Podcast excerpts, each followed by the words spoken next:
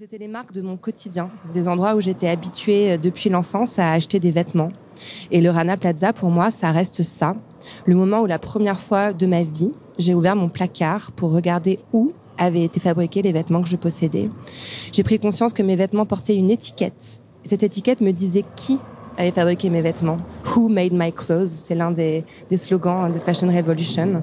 Donc depuis le Rana Plaza, je regarde les étiquettes. Depuis le Rana Plaza seulement. Donc on parle de là, on part de ce désastre humanitaire qui est à l'origine du, du, mouvement qui nous rassemble aujourd'hui. Et j'ai autour de moi quatre femmes, quatre pourfendeuses de mode non durable. Bonjour Laura Brown, Bonjour. tu es la fondatrice d'Etipop. Oui, c'est ça. Une communauté de créateurs éthiques et responsables. On peut lire euh, ton manifeste sur le site etipop.com.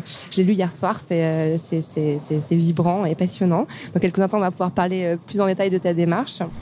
Bonjour Anaïs Dautet. Euh, tu fais partie de la communauté des créateurs des T-Pop et tu as surtout euh, créé une marque qui s'appelle les récupérables. Donc tu produis des vêtements, des pièces uniques à partir d'une matière première recyclée. C'est bien Tout ça Tout à fait, upcyclé. Upcyclé. tu vas nous en parler. Il y a aussi à nos côtés euh, Neila Ajaltouni. Tu es la porte-parole du collectif Bonjour. Éthique sur étiquette depuis plus de dix ans. Euh, tu te bats pour un meilleur respect des droits économiques et sociaux fondamentaux des travailleurs dans les pays de l'hémisphère sud, si je me trompe pas. Exactement. Et enfin Stéphanie Calvino. Bonjour. Bonjour, tu es l'organisatrice euh, des conférences anti-fashion. Tu vas nous en parler. Alors, euh, bah, je voulais commencer parce qu'on est aussi là en, en hommage à, à, ces victimes euh, que j'ai évoquées à l'instant. Euh, J'aimerais que vous me racontiez chacune la façon dont vous avez euh, vécu cet événement. Est-ce que vous avez un souvenir qui vous a marqué euh, de ce moment précis, du, du 24 avril 2013 Laura, si tu veux commencer. En fait, moi, en 2013, je travaillais en grand magasin. Pour la petite histoire, en fait, ça fait cinq ans que je travaille dans la mode. Donc les deux dernières années euh, sur le collectif Etipop, mais trois ans euh, au printemps Haussmann. Euh, et forcément, comme nous, on est à l'autre bout de la chaîne puisqu'on est dans la distribution, que ce soit en réserve ou avec les équipes sur les étages, forcément, ça pose question. Euh, après, j'ai plutôt eu un regard euh, de citoyenne moi par rapport à, au Rana Plaza et de me dire je travaille dans cette industrie et moi en tant que personne, euh, ben, il faudrait peut-être que je me pose aussi un peu plus de questions sur euh, qui fabrique mes, mes vêtements.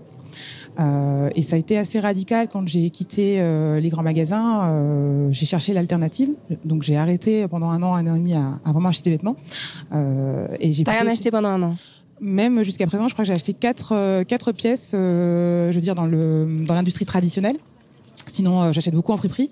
Euh, ou les pièces d'Anaïs, les récupérables, parce que je les adore. Donc, donc voilà ça a été plutôt un regard euh, personnel. Et puis, ben, bien évidemment, je suis partie des grands magasins, donc euh, cette course effrénée euh, à la production, à la surproduction, euh, ça a forcément eu un impact aussi sur ma vie euh, professionnelle, puisque je travaille euh, dans la mode. T'as changé de carrière radicalement, en fait. Alors oui et non, parce que ben, quand je travaillais en fait en grand magasin, on était deux managers des ventes sur un plateau avec 45 marques. Il y avait une, aussi une notion de, de, croissance et développement des marques.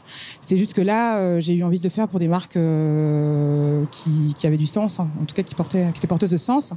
Euh, mais ça m'a déjà, ça m'a premièrement touché en fait euh, d'un point de vue personnel, euh, puisque je suis partie à cause de cette course effrénée et j'ai voulu en fait apporter mes compétences mais à des marques engagées. Anaïs, si tu veux, si tu veux nous dire un mot toi sur le, souvenir que tu as de ce, cet événement, comment il t'a affecté personnellement? Euh, bah, c'est l'émotion hein, d'abord qui a, a, pris le qui a pris le dessus. Euh, moi, je travaillais à la ressourcerie de la Petite Roquette euh, et en fait, je l'ai vécu de plein fouet parce que j'étais avec ces vêtements avec ces étiquettes euh, sur des racks. Toi, tu les récupérais en fin de en fin de cycle. Ça, en, fait. en, fin de cycle. Donc euh, dans une ressourcerie. Donc euh, si on donne la, la définition, euh, donc gère sur un établissement donné un centre de collecte, de revalorisation et de revente. Euh, c'est à peu près une tonne par jour, euh, toute matière confondue, et il y en a un tiers, c'est des vêtements.